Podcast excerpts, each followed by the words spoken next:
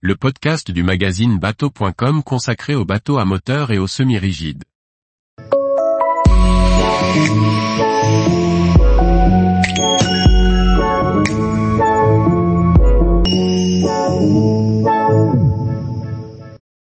Jeannot DB, 37, un essai en mer qui confirme son programme familial. Par Chloé Tortera. Nous avons essayé le DB 37 à Cannes par un mois d'avril frais, appréciant le confort apporté par la toile de protection. Bien qu'il atteigne les 36 nœuds en vitesse de pointe, le programme du DB 37 est bien celui d'une navigation en bon père de famille, à une vitesse de croisière située entre 25 et 30 nœuds. Abordons, dans ce troisième volet, l'essai en mer du DB 37. Cannes n'est pas forcément synonyme de chaleur. Lors de notre essai du DB 37, les cinq nœuds de vent et la mer ridée ne sont pas propices à se prélasser dans un cockpit, mais sont de bonnes conditions pour éprouver la vitesse de la carène du DB37.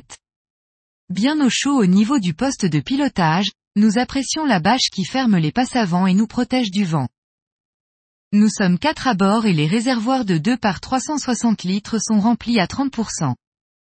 Notre modèle est équipé de deux moteurs Volvo D4 de 320 chevaux chacun avec une transmission Z-Drive DPI duoprop.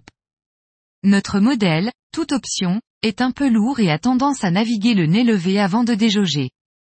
Pour contrer cet effet, on nous conseille de mettre plein gaz et de réduire la vitesse une fois le DB 37 dans ses lignes. Le déjaugeage est atteint en 9,47 secondes et les 20 nœuds à peu près dans le même timing.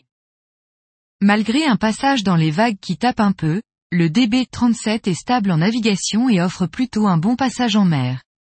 Le programme est avant tout de naviguer en famille par beau temps, comme en témoigne son cockpit aménagé pour la détente.